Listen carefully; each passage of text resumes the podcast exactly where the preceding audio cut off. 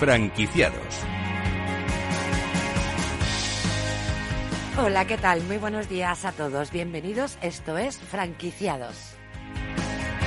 Y como cada miércoles a esta hora, pues vamos a abrir desde Capital Radio pues una ventana al mundo de la franquicia, donde vas a poder encontrar ideas y toda la actualidad del sector, por si en estos días, pues oye, quién sabe, te estás planteando formar parte de la industria. Si es tu caso, presta muchísima atención porque hoy te vamos a presentar franquicias de éxito. Enseñas innovadoras e interesantes y muy rentables modelos de negocio. Comenzamos. Y vamos a arrancar el programa con una empresa de reconocido prestigio que todo el mundo conoce, cuyas cifras hablan por sí solas. Más de 25 años de presencia en el mercado español, 100.000 solicitudes de compra-alquiler, 8.000 inmuebles publicados en la web, más de 727 agencias operativas en el territorio nacional, una presencia internacional en nueve países. Y ojo, dos millones de copias mensuales de la revista Tecnocasa.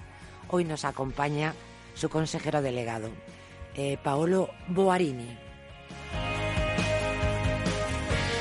Y como franquicia innovadora eh, os presentamos el programa Imagen, Imagina y Emprende, perdona, un proyecto que apoya al nuevo emprendedor que necesita abrir un local en pleno centro de Madrid, concretamente en el centro comercial Alcalá Norte.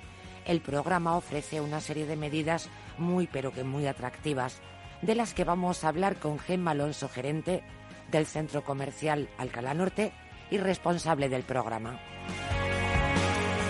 ¿Habéis oído hablar del kit digital?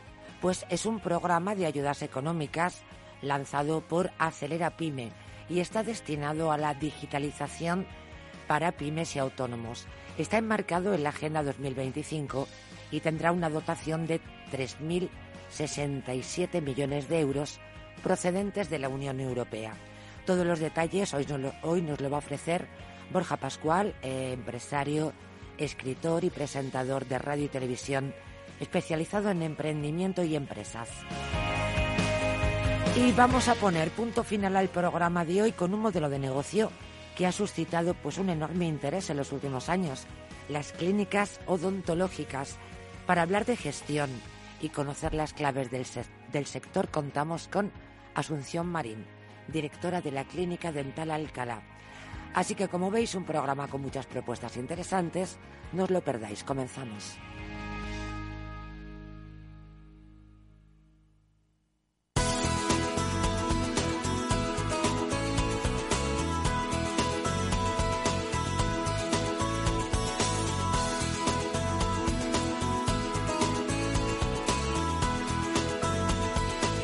Franquicias de éxito.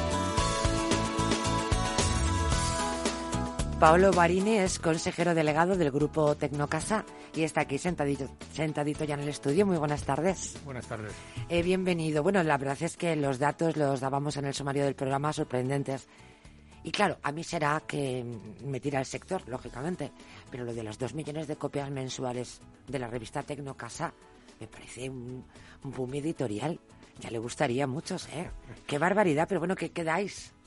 Bueno, esta, esta revista es prácticamente nuestro instrumento principal. Es bárbaro, dos millones. La verdad es que recopilando los datos para la entrevista me he quedado sorprendida. Sí, sí, son Dos millones es y mucha había, gente. Y había un dato equivocado. Corrígeme, por favor. Son un poquito más las oficinas que tenemos en España en este momento. Hablaba yo de 727 agencias operativas. Hemos cerrado el año con 778. A ver, lo malo que tiene grupos como el vuestro es que es un desastre. Uno prepara una entrevista y en 10 minutos pues ha variado. Habéis abierto una nueva franquicia, tenéis nuevos datos, en fin, bueno. La verdad es que eh, no puede ser mejor, ¿no? El- La evaluación de todo este tiempo. Tecnocasa, para quien no lo sepa, nace, nace ya, bueno, primero en otro siglo. Y sin, sin ninguna duda Y en otro país. y en otra vida, diría yo, ¿no? Nace en, el 1900 en- concretamente en 1979. Pero, ¿cómo surge la idea?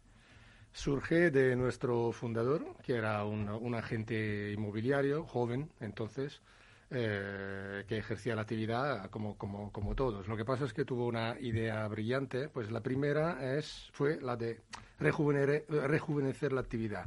Eh, ¿Eso qué significa? Eh, significa que mm, lo mismo que pasaba aquí en España, eh, la actividad de intermediación inmobiliaria, de agente inmobiliario, de API, era una actividad en mano a, familias que se, pasaban el negocio uno con otro. De manos a manos, ¿no? Sí, y entonces, digamos, la imagen un poquito del, del agente inmobiliario entonces quizás era de un señor de 60 años con el puro, con mucha experiencia y y un poquito el dueño del, del cotarro. ¿no?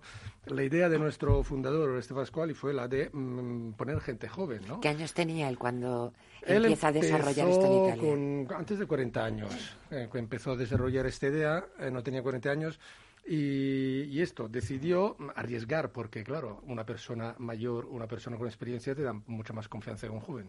Y él, en cambio, quiso apostar por los jóvenes, por su dinamismo, por ganas de, de, por hacer. por energía, por color. Eh, le, funcionó, le funcionó muy bien. Y unos años después, también, otra gran novedad que no se usaba en el sector, mm, decidió de eh, transformar su empresa en una franquicia. Entonces, dejar todas las cuándo, ¿Cuándo adopta esta fórmula de, de franquicia y también un poco qué representa para en el, grupo en aquel momento. En el 86. Eh, o sea, del 79 al 86, no pasa nada de tiempo. No, eh, se desarrolló mucho en estos años porque esta fórmula eh, funcionó muy bien y cuando tenía más o menos unas 25 o 30 oficinas en Milán, o sea, todas en la ciudad de Milán, decidió de... Todavía no había llegado a España. No, no, no, no, no. en España llegamos en el 94.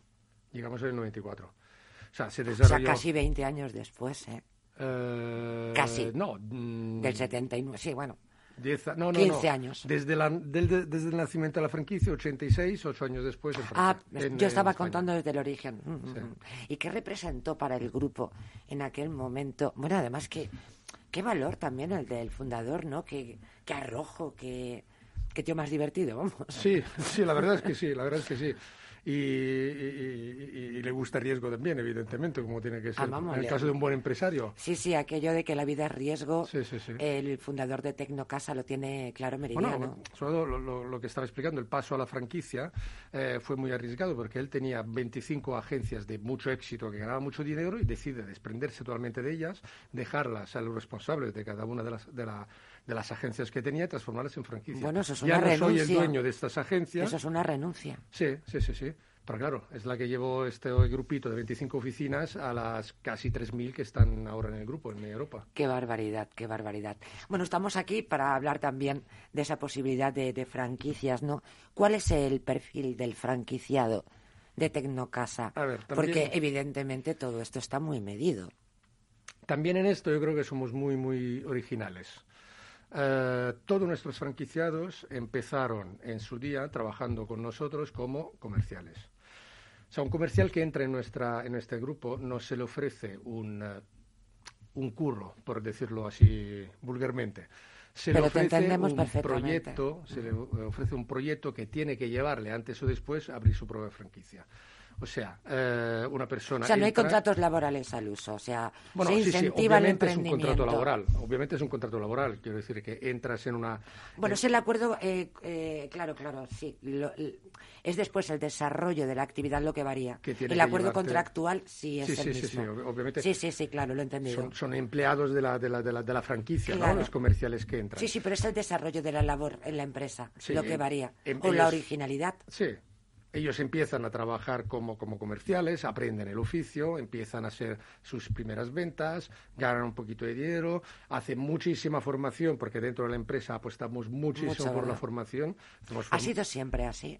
esa derivada de la ah, formación. La idea sí, siempre ha sido así. Lo que pasa es que, claro, con el tiempo también hemos mejorado, ¿no? como todo en la vida. Sí.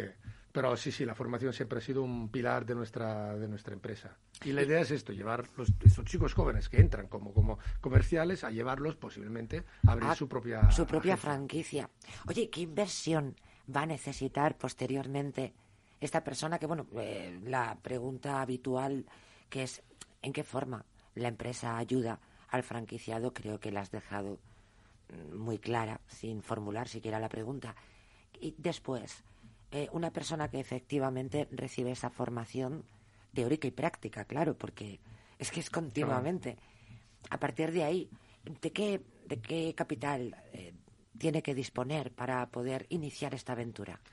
Ah, esta es una franquicia de servicios. Grosso modo. Sí, no requiere grandes, grandes eh, capitales. Y, además lo que, lo que queremos, por ejemplo, es que la, la persona que se franquicia conscientes nosotros del hecho que es una persona que no tiene un gran capital detrás, porque es un ex trabajador que, ha entrado, Claro, le conocéis, es parte de la familia. no queremos, por ejemplo, que se endeude para, para, para abrir esta, esta oficina. En todo caso, digamos que el, el, el, coste de abrir una oficina, entre todo, el coste de arranque puede rondar los 50.000 euros, 40, 50.000 euros, también para tener un pequeño capital para aguantar los primeros meses. Claro, claro. No queremos que sea muy, muy caro también por esto, porque nosotros apostamos que quien abre una oficina con nosotros se queden por muchos años. Entonces no se trata tampoco de tener eh, fee de entrada muy, muy elevados, de... O sea, tiene que ser... Lo importante es permanecer en el mercado. Exacto. Bueno, pues eh, supongo que de la misma forma en la que surge Tecnocasa, ¿no? Supongo que se intenta imitar, clonar, si me permites ese término, clonar un poco las experiencias futuras de, de cómo se inició todo, ¿no? Ah, e, evidentemente. Para nosotros el, modelo de trabajo, cómo trabajamos, vamos, es que es, sagrado.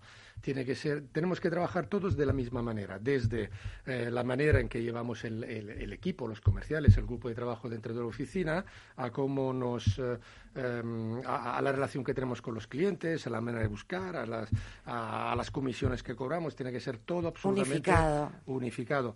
Y esto, la manera de conseguirlo es precisamente esto, pretender que una persona se franquicie después de haber pasado unos años trabajando con nosotros. Cuidado con la mesa, que ya me está diciendo Miki desde el control. somos, eh, somos muy dados, es inevitable. Sobre todo la gente apasionada, porque para estar en un negocio eh, como el que nos está contando Paolo, está claro que desde el presidente y el fundador hasta la última persona de esta empresa tenéis pasión por lo que hacéis. Porque además, si es que se nota. Sí, yo creo que sí, creo que sí. Se nota. Después, ¿qué tipo de, qué tipo de colaboración se establece con el franquiciado antes de que vuele por sí mismo? Mm, dices entre el franquiciado y el franquiciador. Sí, sí. Bueno, es que la colaboración es, eh, es constante, repito, aparte toda este, esta época de aprendizaje, de formación, etcétera, etcétera. La formación sigue, por ejemplo, eh, después también... A posteriori, cuando ya tienen su propio negocio el plan montado. La formación eh, empieza para el comercial que acaba de entrar y sigue también hay formación para franquiciado con, ya con muchos años de experiencia.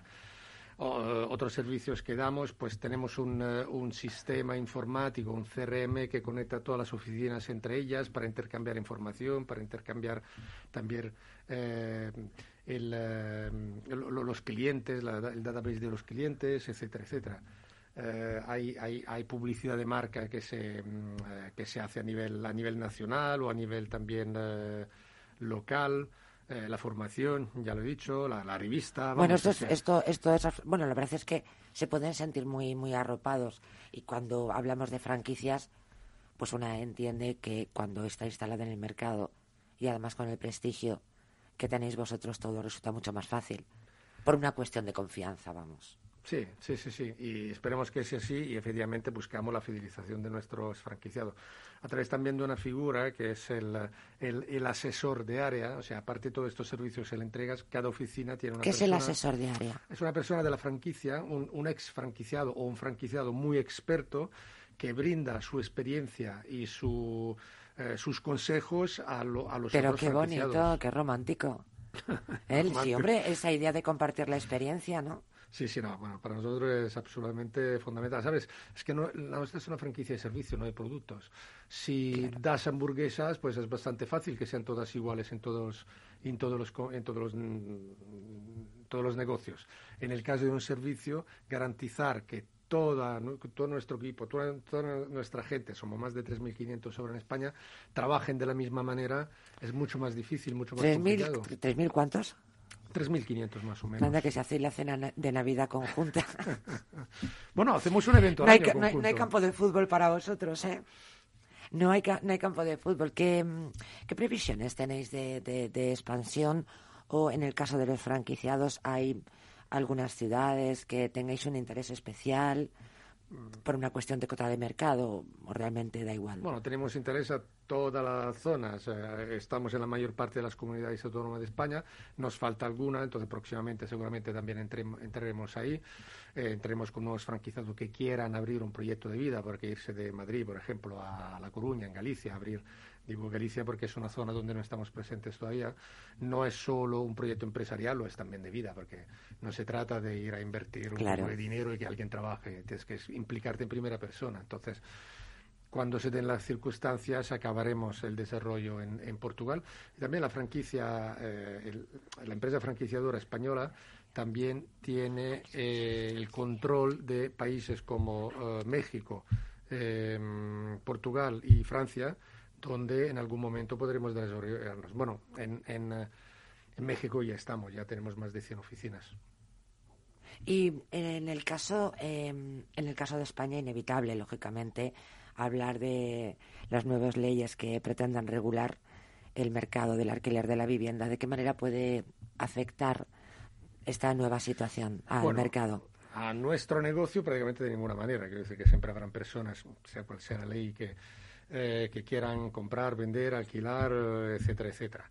Eh, digamos que no somos, no diría críticos hacia esta ley, pero sí que sinceramente la vemos un poquito como un brindis al sol. Quiero decir que si el objetivo es ayudar a las personas que, que, no pueden no pueden acceder al mercado del alquiler porque los precios son demasiado elevados, no creo que sea esto el, el camino que lleve a, a, la solución, ¿verdad? No, no creo que. Ni siquiera paliar no, mi opinión personal, mi opinión personal es que en España lo que falta es alquiler, mm, alquileres públicos.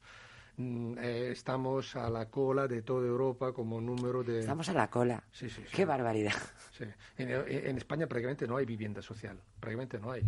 Eh, y, esta es la manera. Yo creo que el 10%, el 15%, el 20%, no sé cuánto es de la población que no puede acceder al mercado, tiene que tener la posibilidad de acceder a una vivienda social. Y, no existe en España esta vivienda social. Entonces se trata que el Estado claro, más allá de regular la propiedad privada. Exacto, que inviertan, que inviertan para que haya este parco de vivienda pública. Y por último, ¿en qué situación consideras eh, que está el mercado inmobiliario? Pues en España, digamos que hemos vivido unos años de, expansión. Es verdad que estos años de expansión venían después de una caída muy, muy importante a partir de la crisis y los años siguientes. Entonces, nosotros creemos que el, mercado se vaya a mantener a este nivel. Estamos, están vendiendo en España ahora alrededor de unos 450, 500 mil viviendas al año y esto va a ser el tamaño del mercado durante los próximos años. La subida de los precios que hemos vivido posiblemente continuará de manera mm, no muy pronunciada posiblemente. Esto va a depender también, creo, del nivel de inflación que, veremos en los próximos años. Pues eh, Paolo Baurini, muchísimas gracias por acompañarnos. A vosotros. Es el consejero delegado del grupo Tecnocasa, en el que hemos tenido esa parte de storytelling, la historia más romántica y luego la más pragmática, como tiene que ser pues oye, por otros 500 años, diría yo. Muchas gracias. Un saludo, muchísimas gracias por acompañarnos.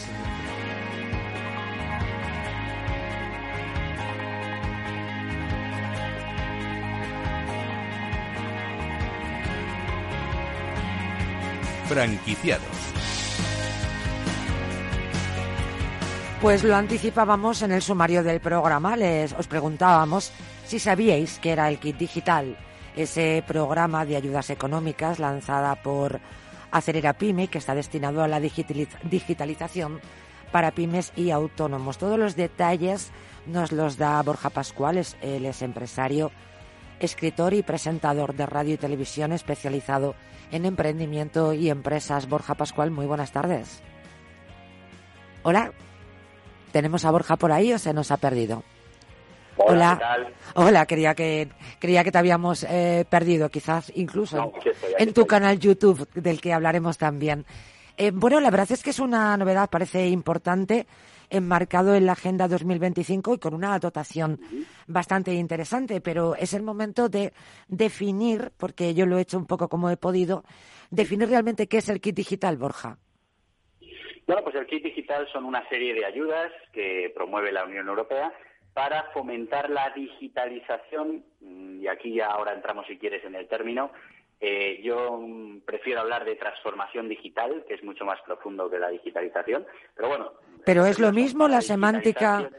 ¿Es fuente de conflictos? ¿Es lo mismo o es una cuestión solo de mayor querencia por un término o por otro, pero significa lo mismo? No, no, no, no significa lo mismo. Transformar digitalmente una empresa pues conlleva eh, muchas más cosas que digitalizar cada uno de sus procesos. Es un cambio de mentalidad, es un cambio eh, de manera de hacer las cosas, de, bueno, pues eh, el cambio que realmente necesitamos en nuestra economía para mediante la digitalización de esos procesos o esa transformación digital que seamos capaces de ser más competitivos frente a empresas de otros países, otras economías que realmente es donde España tiene pues un déficit muy importante en su tejido empresarial. Eh, todos estos fondos eh, vienen mm, a través de la Unión Europea, ¿verdad? Sí, sí, sí. Eh, sí, son fondos que, tiene la Unión Europea, que los pone a disposición, de, en este caso, el Gobierno de España, para que puedan ser distribuidos entre autónomos y pymes.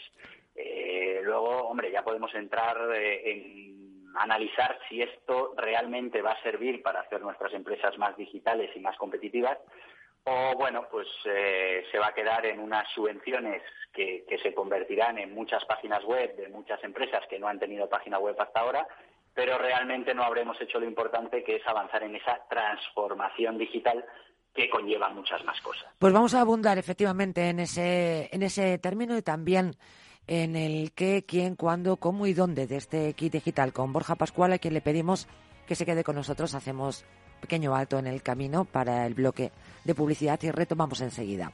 Gracias, Borja.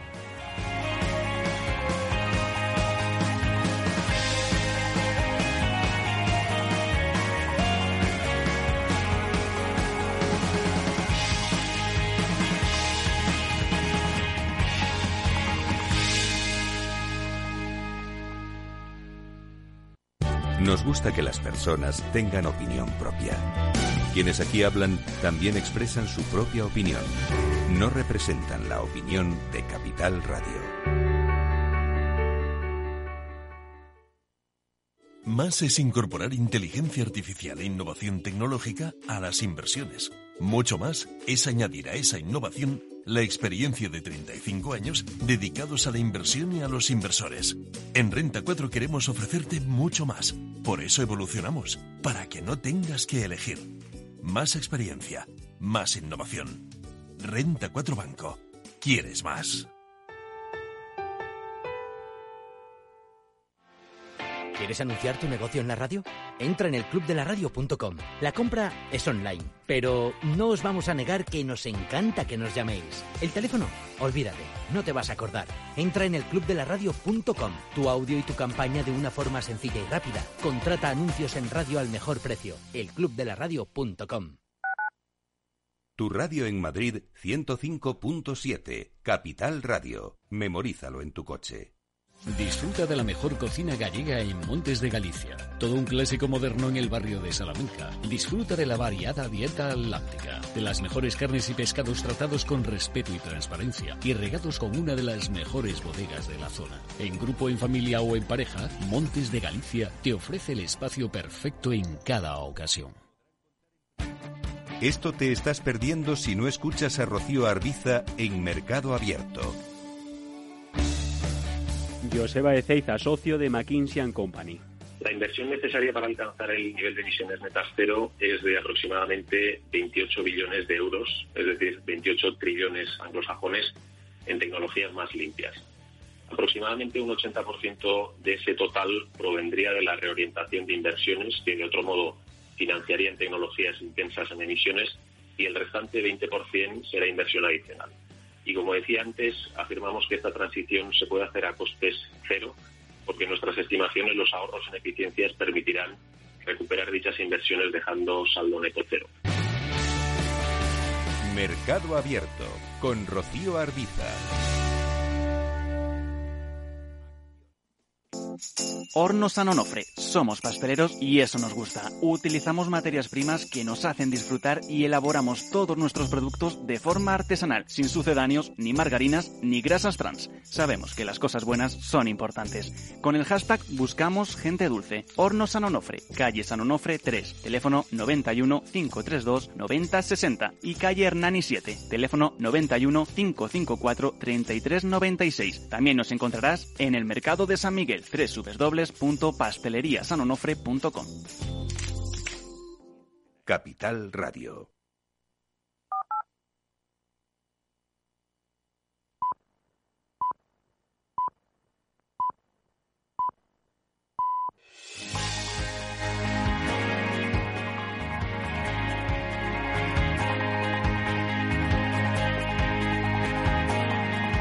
Franquiciados. Y continuamos con Borja Pascual y con este kit digital que les adelantábamos en el sumario del programa y que estábamos desgranando antes de este bloque para la publicidad. En principio, eh, Borja, por lo que te he escuchado hasta el momento, no parece que seas un gran entusiasta de cómo se va a gestionar esta partida de capital. O es, una, o es, o es una intuición mía, ¿eh? una percepción Eh, mía. no, uno cuando ve estas oportunidades que nos está dando Europa para mejorar nuestro tejido empresarial, para ser más competitivos, para que nuestra economía funcione mejor, pues hombre, eh, un poco de rabia sí que da cuando entiende uno que no se van a aplicar de la manera correcta. Pero sí que es verdad que vamos a tener aquí unos fondos que si todos somos conscientes, todos los empresarios, de utilizarlos realmente para lo que nos hace falta, hay que tener en cuenta que no nos van a dar dinero a las empresas ni a la pequeña empresa, ni a la microempresa, ni al autónomo. Estas subvenciones no son de dinero, son de un cheque por servicios.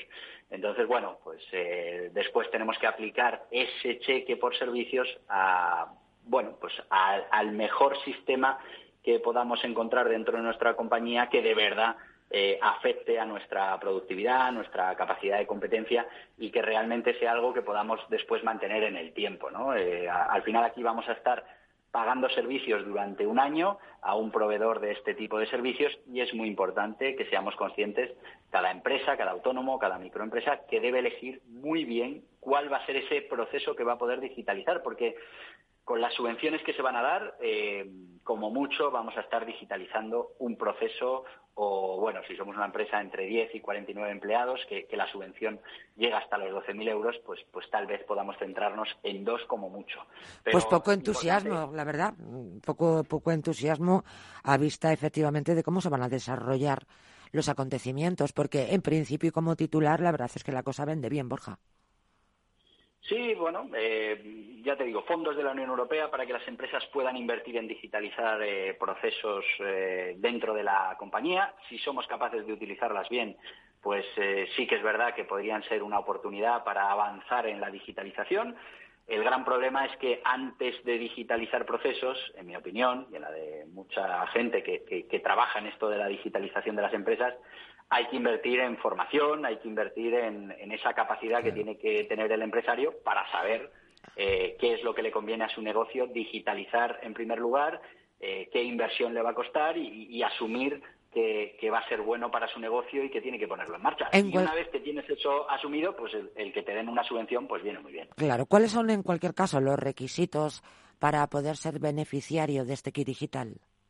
Mira, pues en principio van a poder acceder a él y esto sí está muy bien enfocado. Estamos hablando para pequeña empresa entre 10 y 49 empleados, por un lado, pero también hablamos en el tipo 2 de pequeña empresa o microempresa entre 3 y 9 empleados. Y por último, y, aquí es donde más eh, eh, eh, tejido empresarial vamos a encontrar, tendremos las pequeñas empresas o microempresas y autónomos, que estaríamos hablando de entre 0 y 2 empleados tienen diferente asignación. Eh, las de tipo 1, la, entre 10 y 49 empleados, eh, el cheque será de 12.000 euros.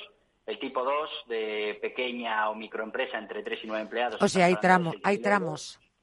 Eso es. Y la última, 2.000 euros. Que, bueno, pues con 2.000 euros es, eh, ese es el problema, ¿no? Que Sí, con 2.000 poco, euros poca digitalización o transformación se puede realizar. no, vamos a poder, pues eso, tener una, Una página web. que no teníamos. Claro. Pero claro, si esto no, no lo continuamos en el tiempo y no lo integramos dentro de nuestra estrategia, pues, pues realmente mm, no creo que vaya a ser una inversión, finalmente será un gasto, que es lo que no nos interesa. Claro. ¿Cómo, eh, ¿Cómo se puede realizar, en cualquier caso, insisto, la solicitud del, del kit digital para aquellas Sí. personas que, bueno, que les llame la atención? Sí, debemos saber que, que, bueno, esto va con mucho retraso.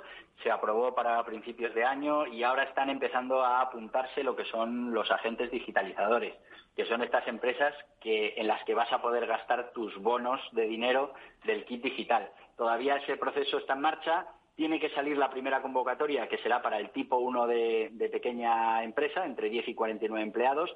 Va a tener una dotación de 500 millones de euros y, bueno, pues esa será la primera fase. Y después, a lo largo del año, eh, saldrá la convocatoria para las ayudas de tipo 2 y tipo 3, que ahí es donde realmente va a haber mucho más tejido empresarial que va a poder acceder a ellas. Yo recomiendo a todos los empresarios que accedan a ellas. El único requisito, eh, bueno, aparte de requisitos muy, muy técnicos, pero fundamentalmente es no tener deudas con Hacienda Seguridad Social, que eso es lo que puede quitar parte del tejido empresarial después de esta crisis que hemos pasado. O sea que para, para que concedan. Va a ser por orden, por orden de llegada, es decir, que ese va a ser el criterio. El primero que lo solicite, mientras haya fondos, pues se le concederá.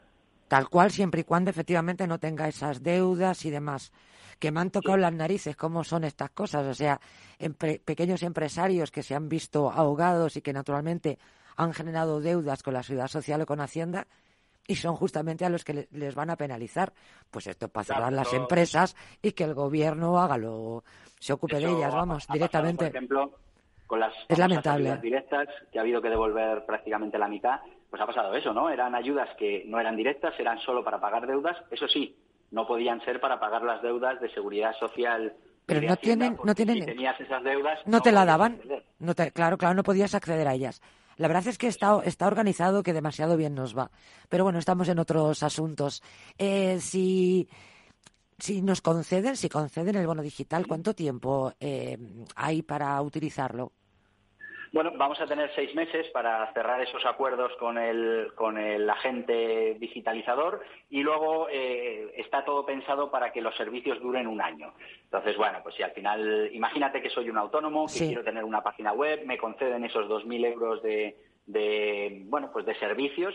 Yo contrato un agente digitalizador pues para que me haga la página web y para que me la mantenga durante un año. No se puede exceder ese año. De acuerdo. bueno, pues, pues voy a tener esa página web voy a empezar a digitalizar esa parte que en principio sería la de tener presencia en internet o la de empezar a captar por internet pero bueno, voy a tener un año. Tenemos que ser conscientes que después ese autónomo va a tener que seguir ese, esa inversión. Si no la sigue, pues no habrá servido de nada todo esto. Y después le tiene que ser útil para su negocio, porque tener una página web por tenerla, pues no sirve para absolutamente nada. Hay que tenerla eh, e incluirlo dentro de tu estrategia. Utilizar esa página web para conseguir más clientes, para ser más rentable, para ser más eficiente y finalmente pues para poder ser más competitivo. Bueno, y sirva como ejemplo la página web que naturalmente no es que se circunscriba exclusivamente a este tipo de servicios, sino a otros muchos, pero que se les pueda sacar esa rentabilidad, porque si no es una parte de dinero que es para tirarla a la basura.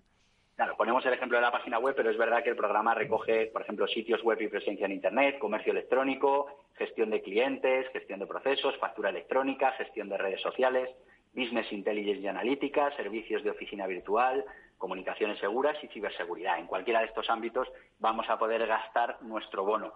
Sí que es verdad que si somos un autónomo eh, sin trabajadores, por ejemplo, pues nos van a dar 2.000 euros. Entonces, bueno, pues para lo que nos llegue, ¿no? Eh, para la página web sí que vamos a hacer una especie de test que, nos obliga el sistema para ver en qué grado de digitalización estamos, pero bueno, es constatar lo que ya sabemos, ¿no? que tenemos un déficit muy importante en digitalización y, que debemos afrontar estos procesos. Pero ¿cuál es el problema? Que no hemos hecho los deberes que teníamos que haber hecho, que es formar y, bueno, pues ayudar al empresario a que se dé cuenta de que tiene mucho camino que hacer en el mundo de la transformación digital y sobre todo las grandes ventajas que le pueden traer a su negocio. Claro, bueno, pues ahora tenemos la posibilidad de invertir en estas cosas, pero la gran mayoría de los, de los empresarios todavía no saben cómo le van a sacar partido a todo esto. ¿Y cuándo comienzan a concederse estas ayudas, Borja? Pues fíjate, tenía que salir ya la convocatoria de las primeras en febrero, ya estamos a día 9, todavía ni se escuchan ruidos de que se vaya a aprobar y el resto se supone que será a lo largo del año después de que salga esta primera convocatoria. Va muy lento, va muy tarde y bueno, pues la verdad es que esto se podría agilizar o se podrían poner los medios para agilizarlo al máximo porque nos interesa a todos que este, al final eh, seamos, eh, decir, esto va a ser dinero que va a entrar dentro de lo que es el, el eh, bueno, el flujo empresarial, el flujo económico y bueno, pues no dejan de ser 3.000 millones. Entonces, bueno, vamos a ver si no nos pasa como con las ayudas directas y somos capaces de consumir todo el bono, porque si no, lo tendremos que devolver y, a ver si lo utilizamos en la digitalización de los mejores procesos posibles para cada tipo pues de negocio. Pues vamos a verlo. es lo que queremos todos. Pues vamos a verlo. Ahí está todo lo que querían saber sobre el kit digital. Y añado, eso sí, si son empresarios que han generado deudas y han intentado mantener la empresa para que no se vaya aquí a pique, pues ya saben que el glorioso gobierno se lo pasa por el forro, que no van a tener esas ayudas.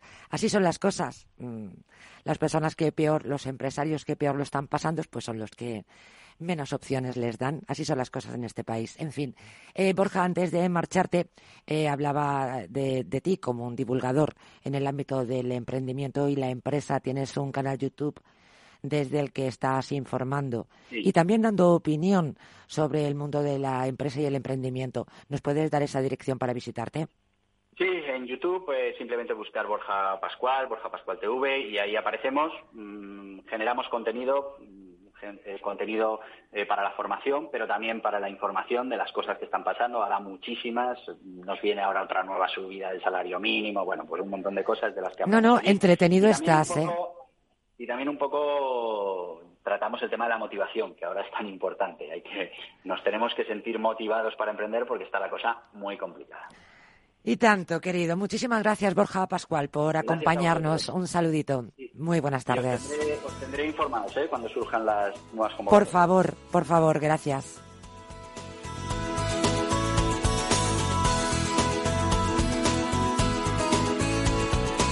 Franquiciados Y lo comentábamos en el sumario del programa cuando abríamos este tiempo de radio. Queríamos incluir hoy en el programa un modelo de negocio que ha suscitado un enorme interés en los últimos años. Son las clínicas odontológicas. Se habrán fijado, ¿verdad? Madrid, todas las ciudades de España están llenas. En una calle puede haber tres. Claro, que una cosa es que abran sus puertas y otras que las mantengan abiertas y no cerradas. Hoy eh, vamos a hablar con la Clínica Dental Alcalá, cuya misión desde que abriera sus puertas es implantar y desarrollar lo que ellos llaman un nuevo concepto de odontología multidisciplinar capaz de ofertar y realizar todo tipo de tratamientos dentales. Su directora se llama Asunción Marín. Yo creo que aunque no hayan pisado la clínica, el nombre les suena, se mueve como pez en el agua en la radio. Su vocación y pasión divulgadora le ha llevado a presentar y dirigir diferentes formatos en la radio por los que ha sido galardonada con la antena de plata en 2012 y la antena de oro en 2015. Antenas otorgadas por la Federación de Profesionales de Radio y Televisión. Y además tiene una pasión por la radio extraordinaria. Asunción, ¿cómo estás? Muy buenos días, pues estoy perfectamente. Me alegra. Gracias a Dios. Me alegra. Está trabajando. Como tiene, como tiene que ser. Eh, yo decía que es un modelo de negocio en auge. ¿Cuáles son los principales objetivos de esta clínica? Además, tengo que decirlo, con privilegiadas vistas a la Plaza de Toros de las Ventas. Sin lugar a dudas, a la Plaza de Toros de las Ventas y, eh, bueno, es un negocio en auge, entre comillas tú lo has dicho al principio, o usted lo ha dicho al principio. Por favor, nos vamos a tutear. Entradilla. Me permites, ¿verdad? Por favor, te lo ruego. Vale. Pues en tu entradilla lo has dicho, que hay calles que hay hasta tres clínicas dentales, pero a cualquier cosa se le llama clínica. Una cosa es un eh, gabinete dental que tiene uno o dos gabinetes y otra cosa es una clínica de 400 metros como es Clínica Dental Alcalá. Eso sí es una clínica. ¿eh? Es una clínica multidisciplinar donde hacemos absolutamente de todo. El paciente de aquí no se tiene que mover para nada. Lo mismo hacemos cirugías, que hacemos implantología, que hacemos extracciones de terceros molares, que son las muelas llamadas muelas del juicio, que hacemos endodoncias, que todo. Tenemos todo al servicio del, del paciente. ¿cuál es, el, ¿Cuál es el valor? ¿Cuál es el valor añadido en el que mm, tú dirías que es lo que realmente os diferencia de la competencia, de esa competencia brutal en número. Pues mira, el valor añadido que tiene Clínica Dental Alcalá es eh, el agradecimiento constante a sus pacientes y el tratarles como personas, porque tenemos la desgracia de que cuando acudimos a un médico, sea de la especialidad que sea, hay veces que no levanta ni la cabeza. El, factor, el factor humano, ¿no? Efectivamente. El factor humano. Eh, de, de repente te dice, ¿qué le pasa?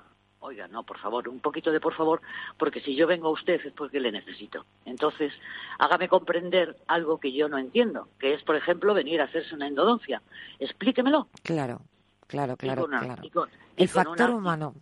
Efectivamente, efectivamente. Ayer mismo me decía un paciente, mira, es que entrar aquí es entrar y ver calma y tranquilidad y paz y alegría y sonrisa en todos los, en todos los aspectos. Asunción, como, como puedo imaginar, como en todos los negocios, el COVID habrá influido notablemente ¿no? en, en este modelo de negocio. Muchísimo, muchísimo por el miedo, los temores, los terrores. De una manera bárbara, imagino. Yo tengo que decir que eh, en, eh, cuando hemos estado cerrados no hemos dejado de atender a nuestras urgencias de nuestros pacientes. Me llamaban desesperados, extensión, me duele esto, me duele lo otro. El doctor Llanos y una servidora nos trasladábamos a la clínica prácticamente todos los días a atender a nuestros pacientes a, a pesar del COVID. ¿Por qué? Pues porque tú... eh, Por la no necesidad, claro. un dolor de muelas que te estás volviendo loco. Claro, claro. ¿vale? Eh, Estamos en Pero sí, tiempo. ah, Sí, sí, discúlpame, Asunción, decías que sí, que claro, que lógicamente, ¿cómo no va a impactar eh, el COVID? Claro. Es- sin embargo, ahora estamos en tiempo de descuento de las mascarillas. Desde el pasado jueves, ya por las calles, bendito sea Dios, se puede volver a disfrutar de las sonrisas. Esta circunstancia significa un repunte para este tipo de negocios. Ahora que se nos cae la mascarilla, ¿nos damos cuenta que eso hay que darle un toquecito? Mira, vamos a ver, el problema en este momento cuando nos quitemos la mascarilla es que eh, lo mismo que hemos hecho durante mucho tiempo, nos vamos a mirar al espejo y vamos a ver que nuestra boca está totalmente desatendida.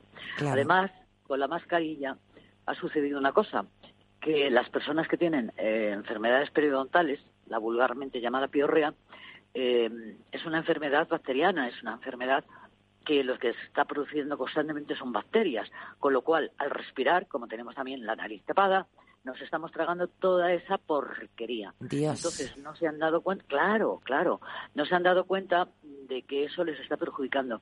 Urgentemente, urgentemente, cuando alguien vea que sus encías sangran, acudan por favor al odontólogo de cabecera.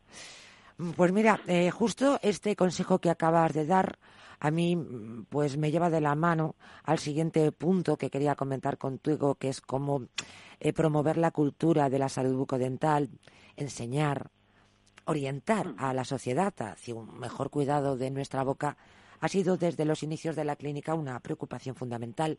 Y aquí es donde, lógicamente, a mí me parece que tu papel como divulgadora en medios, especialmente en la radio, cobra valor especial, ¿no? ¿Qué papel juega este medio en tu vida profesional? Bueno, yo diría también que la Eh, personal, ¿no? Bueno, vamos a ver, eh, la radio para mí es mi hobby, ¿vale? Hay a quien le da por hacer ganchillo y, y para mí la radio es mi gran hobby. Oye, dos antenas, ¿eh? es. No está nada más.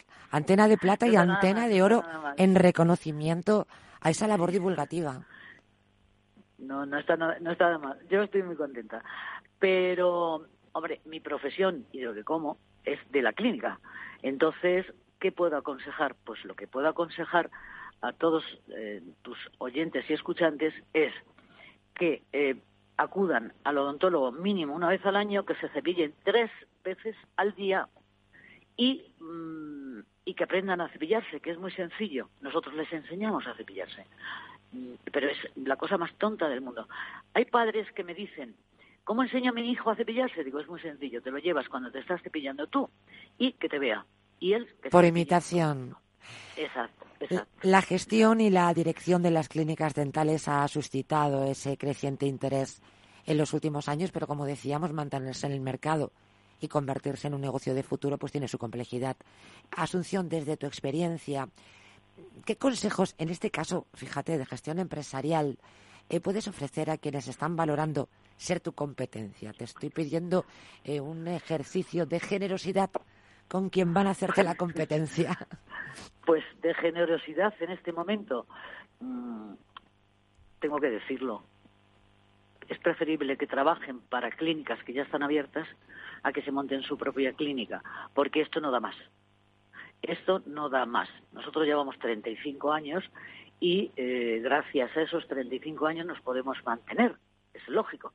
Pero lo que no eh, puedes hacer es abrir una puerta, tener unos gastos fijos todos los meses, porque no da, no da. Entonces, es preferible que comiencen todos los futuros eh, odontólogos o ya odontólogos titulados que comiencen en clínicas que ya están abiertas y tienen nombre antes de que abran sus propias puertas. Pues la verdad es que es el, es eh, el ejemplo y es el consejo de la experiencia. Y por último, Asunción Marín, este es un programa dedicado a, las franquicias. Después de tantos años y con un nombre ya consolidado en el mercado, ¿habéis valorado alguna vez la posibilidad de franquiciar? Eh, sí lo he pensado. Lo que sucede es que eh, yo no soy Dios. Como soy tan perfeccionista, eh, tendría que estar eh, eh, visitando todas las clínicas que lleven mi nombre. ¿Por qué? Pues y no te da la vida. Claro, hay detalles que sola y exclusivamente yo son míos.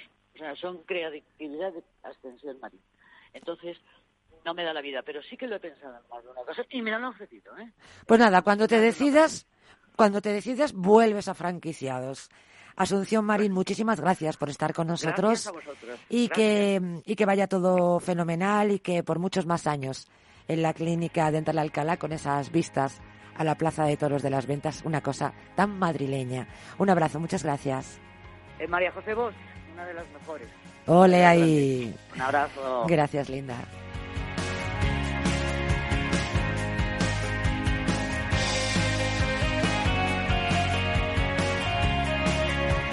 Y finalizamos el programa de hoy con la franquicia innovadora. Eh, ostenta el título hoy el programa Imagina y Emprende, un proyecto que apoya al nuevo emprendedor que necesita abrir un local, pero además en pleno centro de Madrid, concretamente en el centro comercial Alcalá Norte.